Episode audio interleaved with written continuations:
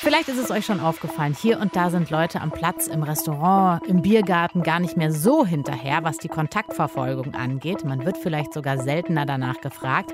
NRW hat die Kontaktverfolgung sogar schon komplett abgeschafft, obwohl die Corona-Zahlen ja steigen. Wie passt das zusammen? Ist das einfach zu viel Arbeit für die Gesundheitsämter? Klären wir jetzt. Deutschlandfunk Nova. Kurz und heute mit Jenny Gärtner. Ein QR-Code auf dem Tisch oder auf der Speisekarte im Restaurant zum Einchecken für die Kontaktnachverfolgung. Das war in den letzten Monaten eigentlich immer und überall ganz normal. Das war die Regel in Deutschland. Aber jetzt ändert sich das gerade, denn beim Pandemie-Management gibt es auch Änderungen und immer mehr Bundesländer schaffen die Kontaktnachverfolgung ab. NRW zum Beispiel seit dieser Woche in Hamburgs Einzelhandel wo das noch obligatorisch war, ist das ab Samstag so.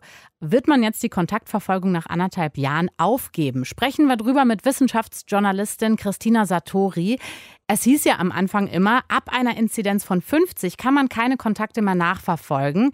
Also sagt man jetzt, Inzidenz steigt eh, können wir eh nicht mehr alles verfolgen, ist jetzt eh egal? Nee, also egal ist es bestimmt nicht. Ähm, Kontaktnachverfolgung ist wichtig, aber ganz ehrlich, so hoch wie die Inzidenzen jetzt sind, also die Zahlen der Neuinfektionen, da kommen die Gesundheitsämter einfach nicht mehr hinterher.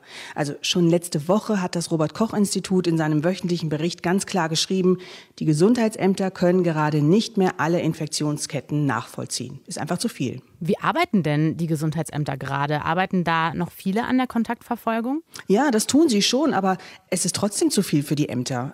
Ein Sprecher des Düsseldorfer Gesundheitsministeriums, der wurde zum Beispiel in der Süddeutschen Zeitung zitiert und der hat gesagt, dass die Gesundheitsämter sich deswegen jetzt schon nur noch auf Risikogruppen konzentrieren. Also Kinder unter zwölf, weil die sind ja ungeimpft, für die gibt es noch keinen zugelassenen Impfstoff.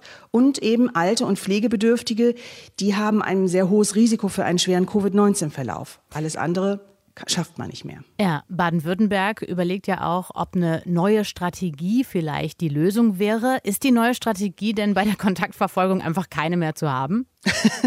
ja, ganz ist es nicht. Also die Idee ist, nicht mehr alle nachverfolgen, sondern nur noch einige. Weil eben alle Fälle nachverfolgen, das schaffen die Gesundheitsämter nicht.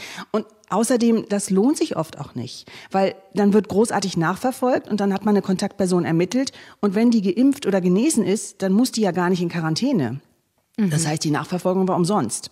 Und das passiert halt immer öfter, weil immer mehr Leute geimpft sind. Deswegen nur noch da nachverfolgen, wo es sehr wichtig ist, Genaueres wurde jetzt dazu noch nicht veröffentlicht. Es soll demnächst in Baden-Württemberg eine neue Entscheidung geben, Ministerratsentscheidung. Also die werden schon irgendeine Strategie hoffentlich haben. Ja, wie könnte die denn aussehen?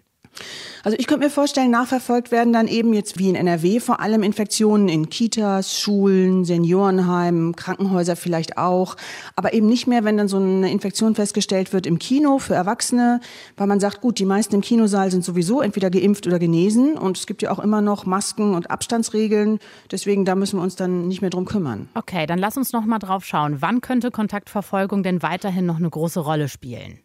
Eben dann, wenn es um Personen geht, die vulnerabel sind, also wo man weiß, dass die alle noch nicht geimpft sind, Kinder unter zwölf oder Senioren. Und es ist wieder mal Bundeslandsache. Also in Bayern spielt die Kontaktverfolgung zum Beispiel noch eine Rolle. Da muss immer noch, musst immer noch deine Adresse hinterlassen im Restaurant.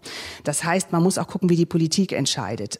Wichtig, glaube ich, ist es, dass immer mehr gilt, wer über 16 ist und ungeimpft, der macht das in der Regel mit Absicht und muss dann eben mit den Konsequenzen leben. Zum Beispiel, dass er sich häufiger testen muss, weil er ein höheres Risiko hat, andere anzustecken, um das eben einzuschränken. Wer ins Restaurant oder ins Kino will, der muss bisher Namen und Telefonnummern angeben. In Nordrhein-Westfalen soll das künftig nicht mehr gelten, trotz steigender Inzidenzen. Auch andere Bundesländer wie Baden-Württemberg denken über neue Strategien nach. Infos dazu waren das von der Wissenschaftsjournalistin Christina Satori. Deutschlandfunk Nova. Kurz und heute.